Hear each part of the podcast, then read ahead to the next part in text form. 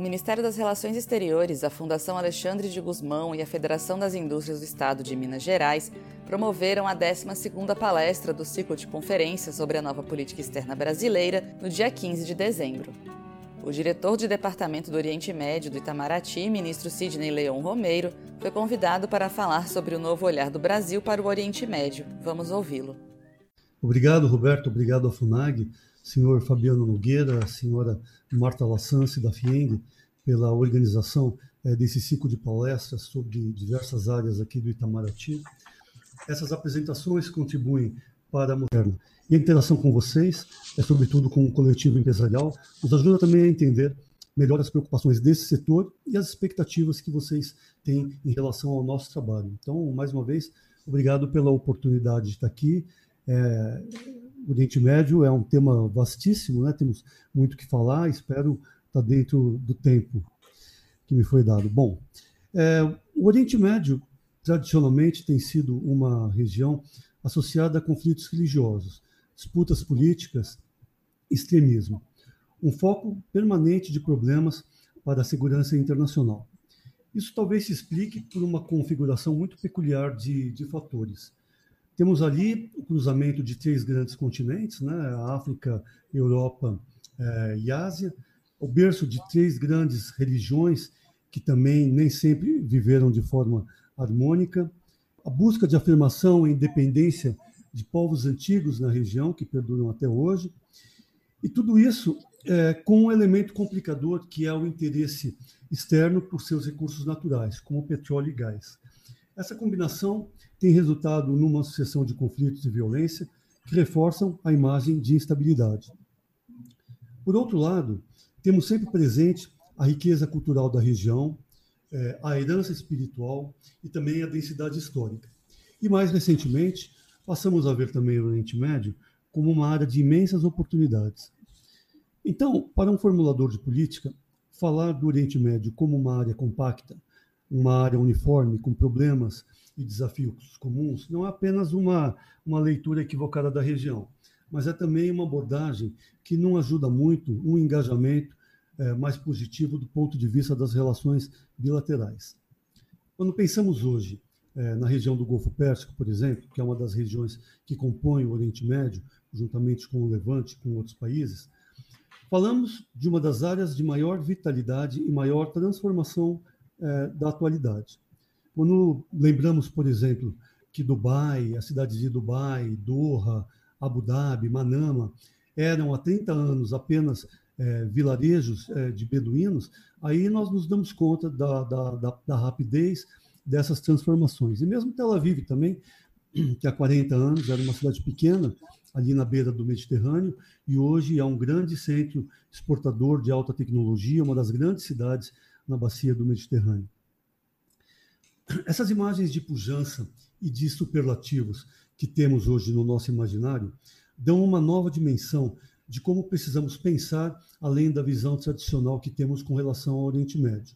É uma visão mais mais focada, uma visão mais precisa daquilo que é, de, de onde podemos atuar.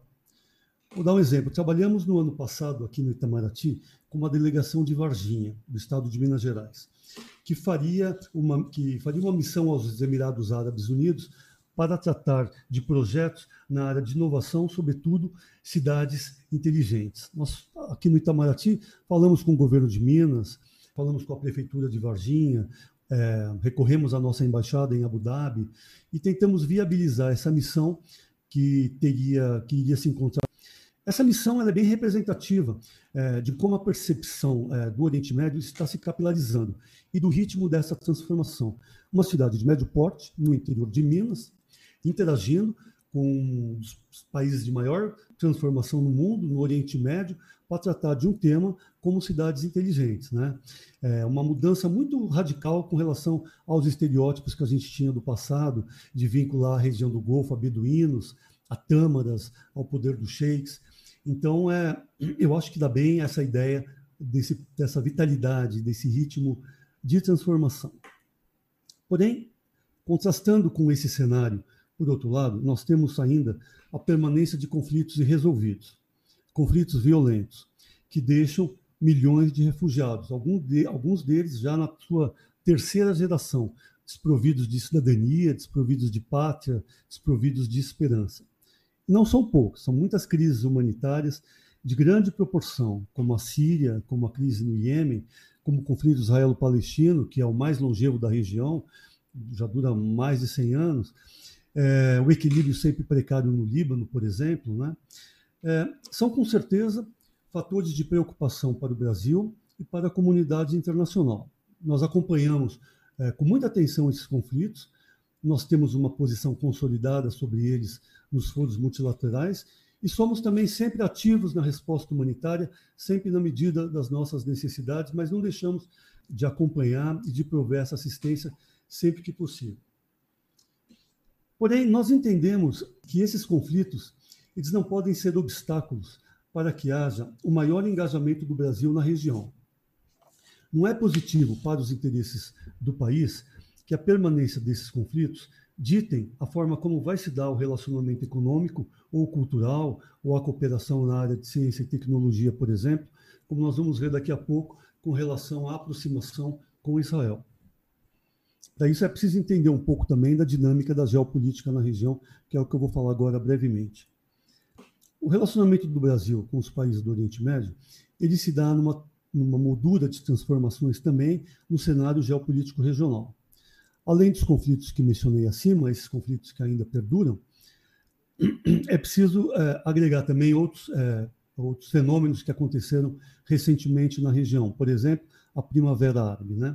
É, que foi um fenômeno inédito no mundo árabe e cujos resultados ainda são muito difíceis de se avaliar. É um, foi um movimento recente, tem, começou em 2011 mais ou menos, mas que deixou marcas muito profundas na Síria ou no Iêmen. Na esteira desse movimento, que foi muito importante, repercutiu bastante, o mundo árabe assistiu não apenas à reivindicação dessas populações por maior participação política, por maior é, desenvolvimento econômico, né, por maior participação cultural de modo geral, mas eles viram também emergir forças malignas, é, poderosas, né? É, extremistas, forças extremistas transnacionais, como, por exemplo, o Estado Islâmico, que foram devastadores, destruidores, e que vieram também é, como consequência de, algum, de, de, da desestabilização em algumas áreas é, no Oriente Médio. Do mesmo modo, observou-se nesse mesmo período também uma cisão crescente entre sunitas e xiitas, as duas principais correntes da religião muçulmana é, e que fortaleceram o sectarismo interno em vários países que passaram a ser cada vez mais manipuladas também por forças externas. Vale lembrar também como um dado novo no quadro geopolítico, a ação mais assertiva é, de antigas potências regionais, como a Turquia, que tem uma agenda renovada agora na região.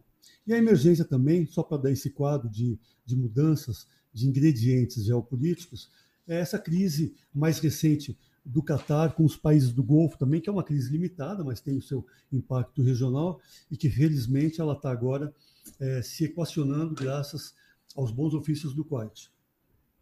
Bom, de todos esses elementos do mapa geopolítico, o de maior impacto e aquele que efetivamente é capaz de induzir mais mudanças no terreno, talvez seja a percepção de que os temas tradicionais como o conflito israelo-palestino, que foi durante muito tempo o principal conflito, é, ele cedeu lugar a outros, a outros tipos de conflito de natureza distinta, como as disputas, por exemplo, pela hegemonia regional, que é melhor caracterizada hoje é, pela crescente rivalidade entre o Irã e a Arábia Saudita.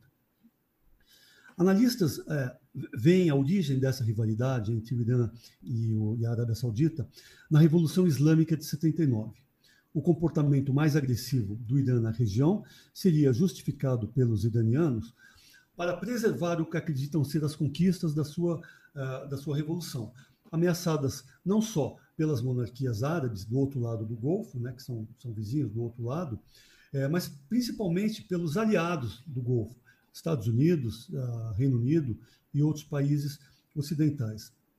A deposição do chá e a maneira como se deu com as ruas enfurecidas, funcionavam como um elemento de pressão sobre os regimes de verniz autoritário na região do Golfo. Ou seja, havia um temor de que aquele ímpeto revolucionário transbordasse na região.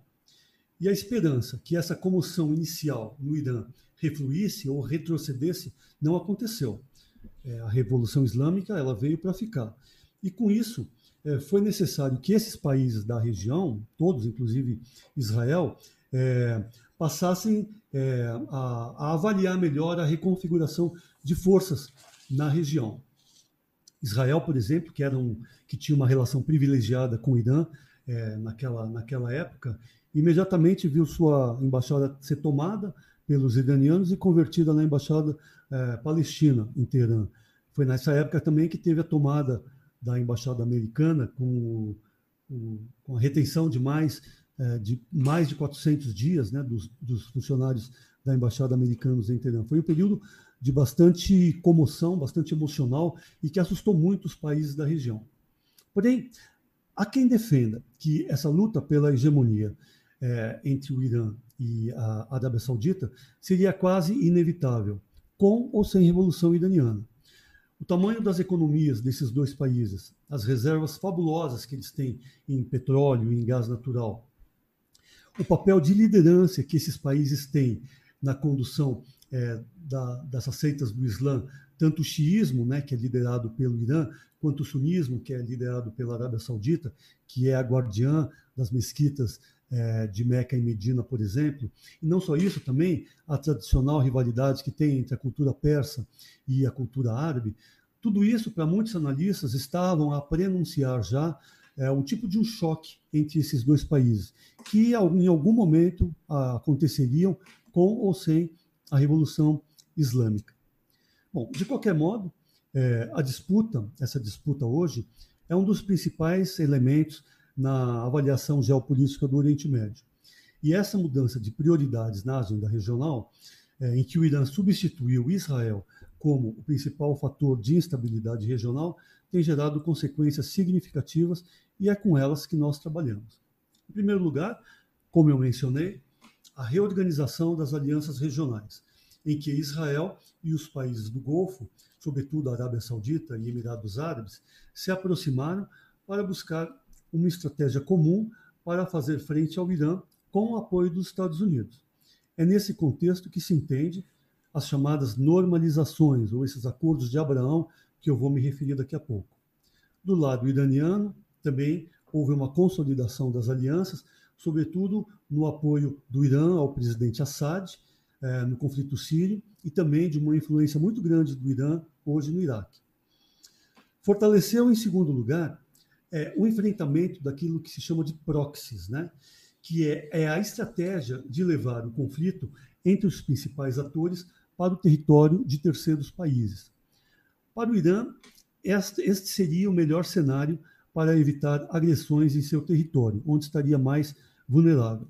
No Iêmen, por exemplo, Irã e Arábia Saudita apoiam lados, eh, lados opostos do conflito, com fornecimento de armas, treinamento, recursos. É, no Iraque, os proxies atuam por meio de milícias armadas. Em Gaza e na Síria também temos esse fenômeno. Ou seja, na maioria desses países, nós vemos os grupos, os grupos em conflito sendo custeados ou apoiados por Teherã ou pelos sauditas. E por fim, em terceiro lugar, o mais perigoso corolário dessa disputa pela hegemonia regional é a ameaça de uma corrida por forças de dissuasão. Ou seja, quanto mais poderosas, melhor, e nesse sentido, eles, eh, se fala então é, nos armamentos nucleares. Esse seria o maior risco de uma escalada dessa luta pela hegemonia na região. Então, em resumo, essa nova inserção do Brasil na região, ela leva em conjunto as transformações que mencionei no plano geopolítico, ela é guiada pela busca de oportunidades que a, que a região oferece, sobretudo no campo econômico e comercial, e ela é também motivada pela sensibilidade com relação aos temas humanitários que afetam as populações em áreas de conflito, sobretudo as minorias religiosas que são perseguidas. Então, nessa apresentação de hoje, depois dessa introdução um pouco mais política, nós vamos falar de como percebemos essas mudanças, de como traçamos políticas para lidar com elas e das oportunidades e desafios que nós encontramos. Para organizar é, esses quadros que vêm pela frente, é, eu vou dividir essa apresentação, então, em três, em quatro grandes blocos. eu vou falar um pouco do fortalecimento das relações do Brasil com os países do Golfo, eu vou falar da aproximação com Israel, do reforço da cooperação na área humanitária e também isoladamente de dois grandes parceiros que temos na região, que é, é a Turquia e o Irã, e um pouquinho, só para fechar, sobre a Liga Árabe também, a, a, Liga dos Estados Árabes, que é um grande parceiro nosso na região. Uh, vou começar então é, pelo fortalecimento, fortalecimento das relações com o Golfo. É, certo? Tá, dá para entender? Tá. O Golfo compreende um conjunto de países com características mais ou menos semelhantes em sua formação, em seus desafios e seus indicadores econômicos e sociais. Salvo um ou dois países da área, a maioria dos estados tem uma economia fortemente calcada na exploração de hidrocarbonetos, gás ou petróleo, com uma estrutura é, política baseada ainda em relações carismáticas e de lealdade a lideranças locais. Talvez com exceção do Iêmen, que enfrenta hoje um conflito muito devastador, a maior parte desses países tem buscado modernizar suas estruturas econômicas para serem menos dependentes da exploração de petróleo e de gás. Tratam também de diversificar mercados para além dos tradicionais, como Estados Unidos, Japão e Europa, e criam também metas audaciosas para o seu patamar de desenvolvimento. Planos como o Vision 2030 da Arábia Saudita prometem transformar o país até 2030, querem fazer é, da Arábia Saudita um hub regional e querem é, atingir patamares de desenvolvimento dos países desenvolvidos. É, os investimentos para chegarem a esse patamar são impressionantes, como sabemos. Vão desde projetos é, em infraestrutura, como aeroportos, estradas e projetos de habitação, é, até estádios sofisticados, museus e parques temáticos. A construção de uma filial do Louvre, por exemplo, em Doha, a Copa do Dakar, a cidade de Neon, na Arábia Saudita, a Expo em Dubai, por exemplo, agora em 2021, são exemplos de como são arrojados e de como são audaciosos esses objetivos. Não se trata apenas de é, investimentos em infraestrutura. Essas metas também contemplam medidas de segurança na área de segurança alimentar, investimentos é, em ciência e tecnologia e meio ambiente, etc. Para esses países, projetos assim são factíveis é, em razão de seus fundos soberanos, que chegam em conjunto a, volume, a um volume de 3 trilhões em ativos, por exemplo. Para o Brasil, a leitura desse cenário de oportunidades constituiu o ponto de partida para uma aproximação com os países do Golfo. Por dois motivos: porque queremos investimentos e porque queremos ampliar o nosso comércio na região. No que diz respeito aos investimentos, buscamos parcerias em projetos de infraestrutura, e isso é complementar aos interesses do país, dos países do Golfo, que buscam novos mercados fora do eixo tradicional, como eu mencionei.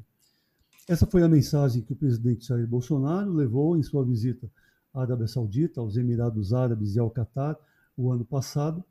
É, e durante essa visita, é, em qual nos apresentamos roadshows a empresários e líderes políticos, falamos também das possibilidades de privatizações e explicamos as mudanças que estavam acontecendo no nosso marco regulatório para investimentos.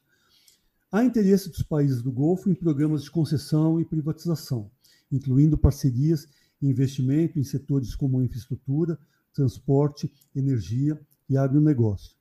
Tamanha é a sinergia e a complementaridade entre nossas agendas econômicas que, antes mesmo do final da visita, o Fundo Saudita, o PUF, é, o PIF, é, já anunciou a intenção de investir 10 bilhões de dólares na economia brasileira. Sem perder tempo, o governo brasileiro criou, logo na sequência, um comitê bilateral Brasil-Arábia Saudita de investimentos para ajudar a articulação entre o Fundo Saudita e as parcerias brasileiras, sobretudo no âmbito dos projetos do Ministério do Desenvolvimento Regional e do Ministério da Energia, de Energia.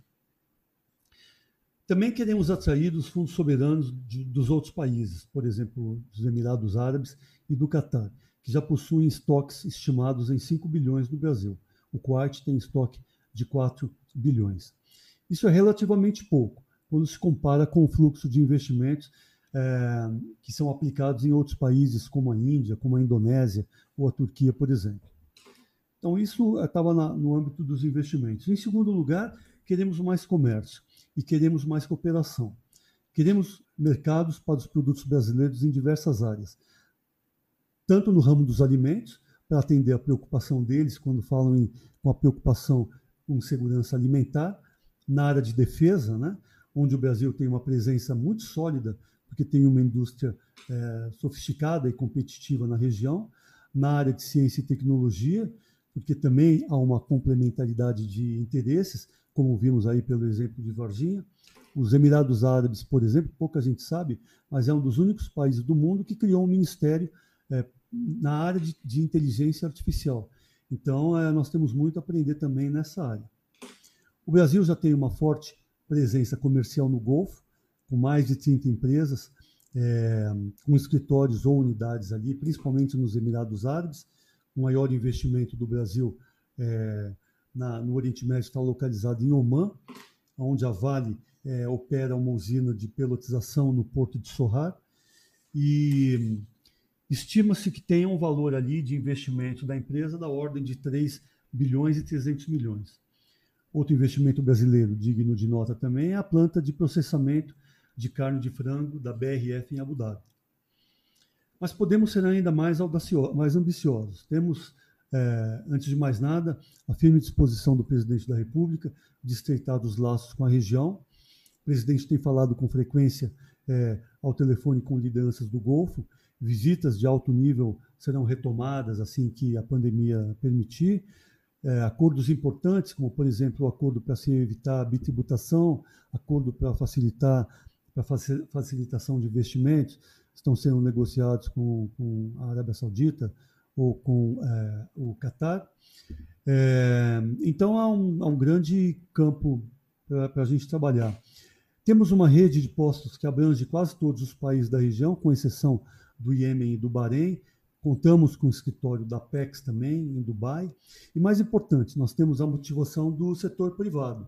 É, até hoje aqui tem incluído esse tema sobre o Oriente Médio é, nessa, nessa série de apresentações é um motivo de satisfação para nós também vermos que a gente pode contribuir é, do ponto de vista governamental, é, em sintonia com o setor privado, para podermos chegar mais longe nessas áreas que oferecem oportunidades para o Brasil. Vou falar agora um pouco do, da segunda parte, que é o estreitamento das relações do Brasil com Israel. Bom, Israel foi fundado em 1948, inicialmente em bases socialistas, até a década de 80, o país enfrentou muitos problemas econômicos, é, endividamento externo, hiperinflação. Com reforma, privatizações e forte investimento em empreendedorismo, iniciou a ascensão econômica que transformou rapidamente o país. Apesar da redução é, pequena, da pequena dimensão territorial do país, um pouco menor que o estado de Sergipe, e da população, algo como 9 milhões de pessoas, o país é hoje um dos principais polos de tecnologia do mundo. É hoje talvez o que mais investe proporcionalmente parte do seu PIB, que deve ser como 4,3%, na área de pesquisa e desenvolvimento. É um campeão na área de inovação e tem uma das forças armadas mais sofisticadas é, da região e do mundo. Né? De modo geral, historicamente, sempre tivemos um bom relacionamento com Israel. O Brasil presidiu a sessão das Nações Unidas que votou a partir da Palestina, temos uma comunidade judaica ativa no Brasil, temos é, um grupo significativo de judeus brasileiros que fizeram aliar, que é, imigraram para Israel e que, de certa forma, ajudam também é, a consolidar as relações bilaterais. Compartilhamos juntos valores profundos da tradição judaico-cristã e sempre admiramos Israel pelas conquistas na área da ciência e da tecnologia. De qualquer modo, sempre tivemos também a percepção de que poderíamos cooperar mais em áreas como defesa, recursos hídricos, segurança pública, entre outros. A sensação é que essas relações estavam com o freio de mão puxado ou de que elas estavam caminhando num ritmo lento demais. É possível que a causa desse ritmo vagaroso do relacionamento com Israel, talvez fosse a expectativa é, de uma solução para o conflito entre Israel e a Palestina. Uma espécie de resistência é, em explorar melhor as relações bilaterais enquanto não houvesse progressos no campo da paz. Talvez houvesse um receio de investir é, a fundo numa relação enquanto o quadro político regional não estivesse livre de pendências. Desde o início de 2019, contudo, passamos a entender que o Brasil poderia avançar no relacionamento com Israel sem entrar no médio de questões cuja solução fugiam ou, ou fogem às decisões do Brasil. Nós continuamos a defender uma fórmula em que os dois países, Israel e Palestina, possam viver em paz, segurança e prosperidade, aquilo que chamamos de solução de dois Estados. Continuamos a defender negociações de paz entre ambos. Para o governo brasileiro, o resultado dessas negociações, com um produto final aceito pelas duas partes, será imediatamente respeitado pelo governo brasileiro. Mas isso foge ao nosso alcance. Nós apoiamos esses esforços, mas há um limite para que a gente possa é, atuar nessa área. O Brasil entende que essas negociações não precisam estar necessariamente atreladas ou dependentes de estratégias do passado, as quais não produziram resultados. Achamos que novos caminhos podem ser explorados para resolver o conflito. O mais importante é o nosso apoio para, esses, para que esses esforços da paz sejam reativados. O déficit de relacionamento experimentado pelo Brasil, de resto, não é exclusivo nosso. Só para ficar no mundo árabe, dos 22 países, apenas Egito e Jordânia reconhecem e mantêm relações diplomáticas com Israel. Mas mesmo com esses dois países, a agenda bilateral é, foi sempre bastante tímida e sempre insuficiente, tendo presente que são países vizinhos e teriam muito a ganhar em economias complementares, é, em, em, diversas áreas, se houvesse uma, um dinamismo maior na parte econômica ou de cooperação, ambas as, partes, ambas as partes poderiam ganhar. Isso é o que se chama no jargão do Oriente Médio de paz fria, né? Ou seja, há um reconhecimento, mas não há disposição de, de se avançar no relacionamento e nem adensar mais as relações. Mas vale lembrar que essa posição sobre o isolamento de Israel, ela é majoritariamente apoiada pelas populações do mundo árabe, a rua árabe, ou seja, a opinião pública. Trata-se de um dos principais fatores de unidade e identidade do mundo árabe, que paira acima das diferenças políticas ou religiosas.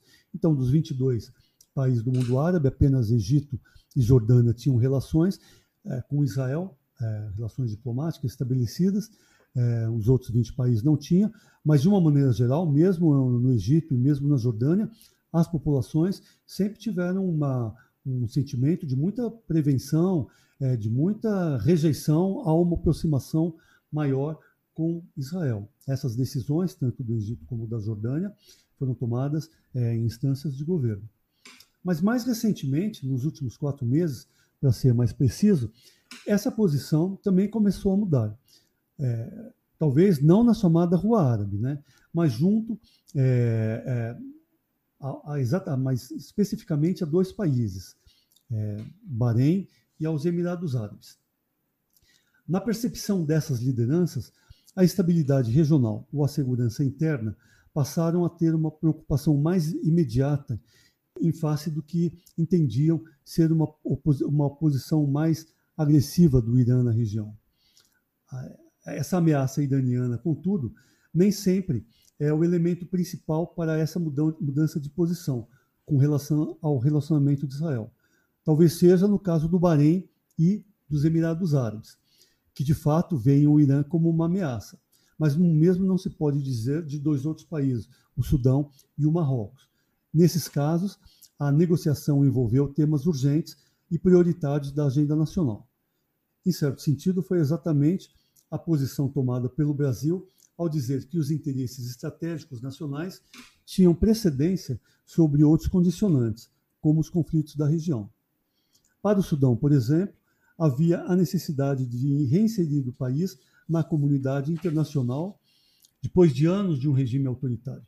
No caso do Marrocos, a disputa no Saara Ocidental e o reconhecimento pelos Estados Unidos como território, como território marroquino falaram mais alto nesse trade-off em em favor da normalização com Israel. No caso do Brasil, a intensificação das relações com Israel está ancorada na intenção do presidente da, da República. É, Tratou-se de um compromisso de campanha e está sendo efetivamente é, materializado agora.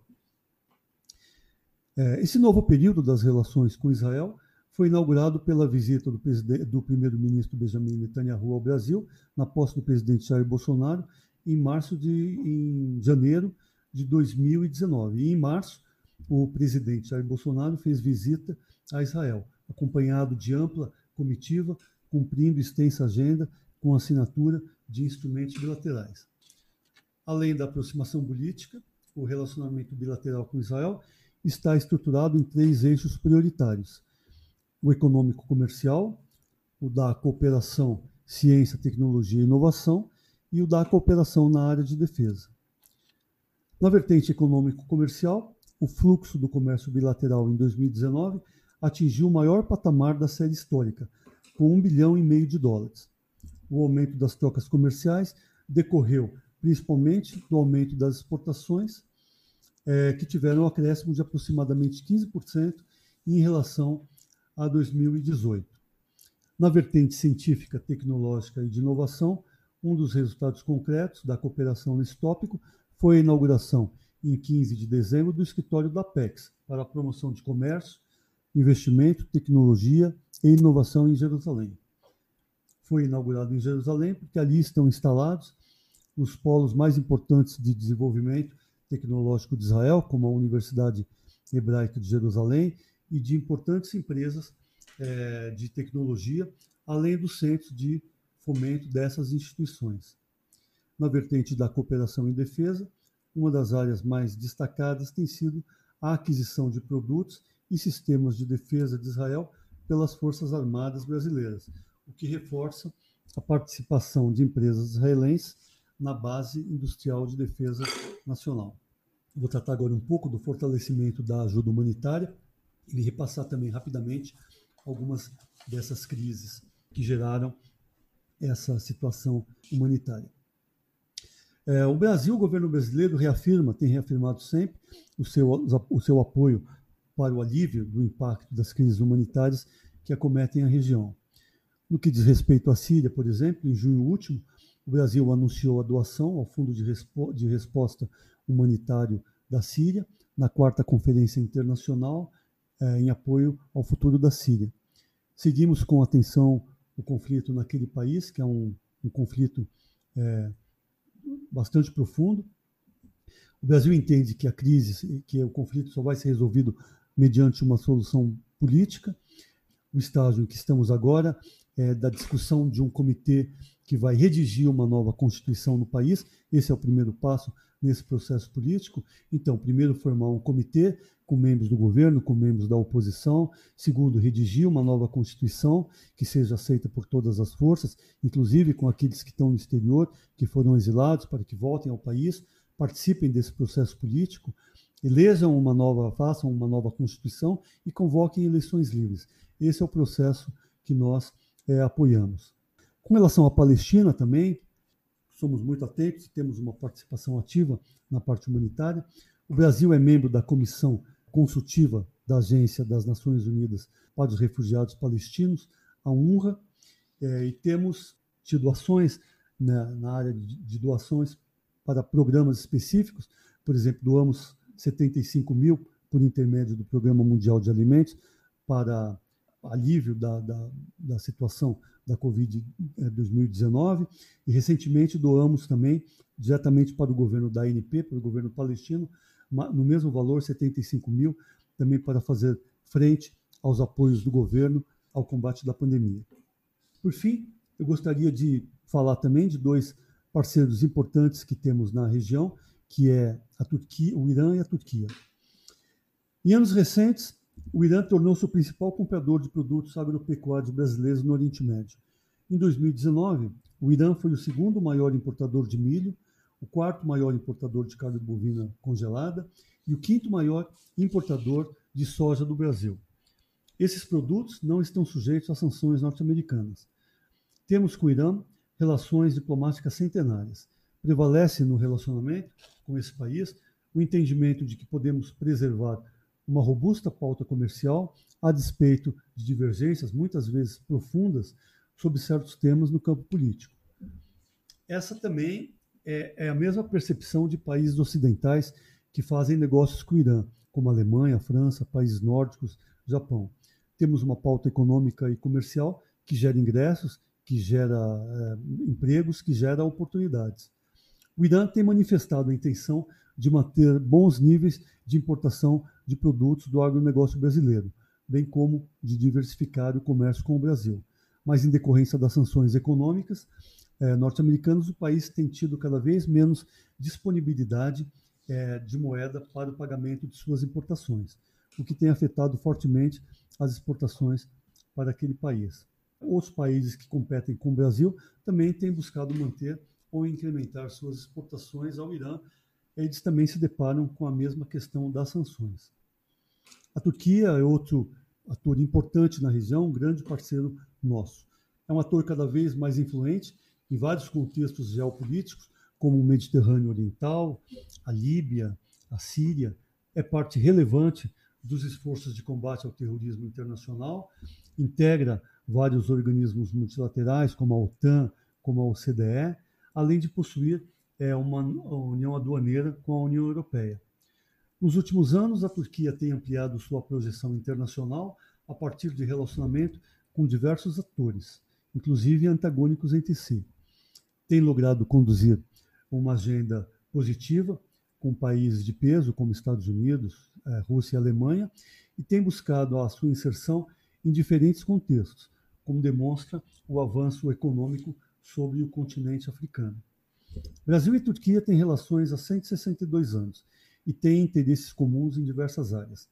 Esse diálogo que, tem, que temos com a Turquia ou com vários países, ele é organizado de tempos em tempos é, mediante aquilo que nós chamamos de consultas políticas, né? E nós tivemos uma reunião dessas com a Turquia recentemente e aí nesse, nessa reunião nós repassamos os principais temas da nossa agenda bilateral e foi bastante rico e pudemos definir ordem de prioridades para vários, vários deles, e, e, temos aí uma agenda bastante rica para trabalhar já o ano que vem. Temos é, uma agenda importante na área de defesa, ambos os países, Brasil e a Turquia, têm uma sólida base é, nacional de defesa e interesses em intercambiar conhecimento e tecnologia nessa área.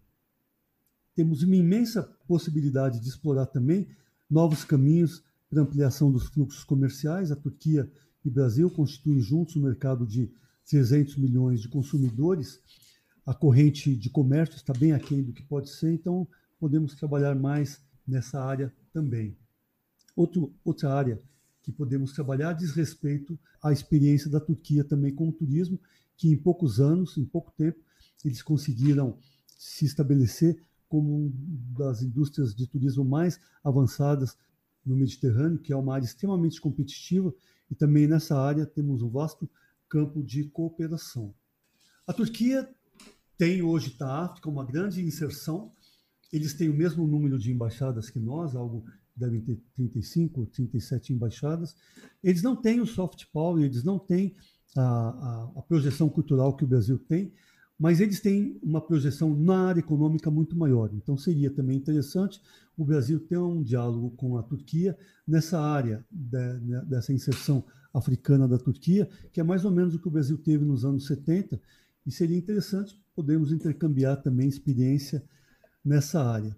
Por fim, eu gostaria de falar um pouco também sobre as relações que temos com a Liga Árabe, com a Liga dos Estados Árabes, que é um parceiro importante do Brasil. A Liga é um foro de concertação política, ela reúne 22 países árabes e também com a Liga temos uma, tivemos recentemente uma reunião de consultas políticas que foi bastante proveitosa e onde pudemos também discutir é, vários tópicos da nossa pauta é, de discussão de, de, temas em comum. É, a, temos o privilégio de ter uma representação da Liga Árabe aqui em Brasília, na América Latina, apenas Buenos Aires e acho que Buenos Aires e Brasília que tem. E um dos pontos dessa última reunião com a Liga Árabe foi a definição de, uma, de, um, eh, de um foco mais estreito na pauta econômica. É, temos um vasto caminho, caminho também a explorar nessa área e podemos usar também, inclusive, o recurso é, da Câmara de Comércio Árabe Brasileira, que tem uma grande penetração no meio empresarial e nos ajuda a coletar também mais informação é, junto é, aos grandes parceiros no mundo árabe também. Conseguimos definir, conseguimos trazer um membro da, da Liga Árabe, da área que opera junto às câmaras dos outros países, para fazer um estágio na Câmara Árabe em São Paulo, que vai levar essa experiência para esse departamento de câmaras do mundo árabe, da, da, da, Liga Árabe, que vai ser de grande valia no estreitamento das relações entre o Brasil com, esse, é, com essa coletividade de, de, países. Eu vou parar por aqui, porque os temas são infinitos, e, e se me deixar falando, eu, vou ficar falando até o Mar Morto re, reencarnar. Então, é, era isso, estou aberto a perguntas, estou à disposição de vocês. Muito obrigado. Acesse o canal da FUNAG no YouTube, www.youtube.com.br FUNAGBrasil. Lá você encontrará centenas de vídeos sobre política externa brasileira e relações internacionais. Acesse também a nossa biblioteca digital, com mais de 780 volumes para download gratuito, www.funag.gov.br/biblioteca. Acompanhe as atividades da FUNAG Brasil no Facebook, Twitter, Instagram e Flickr.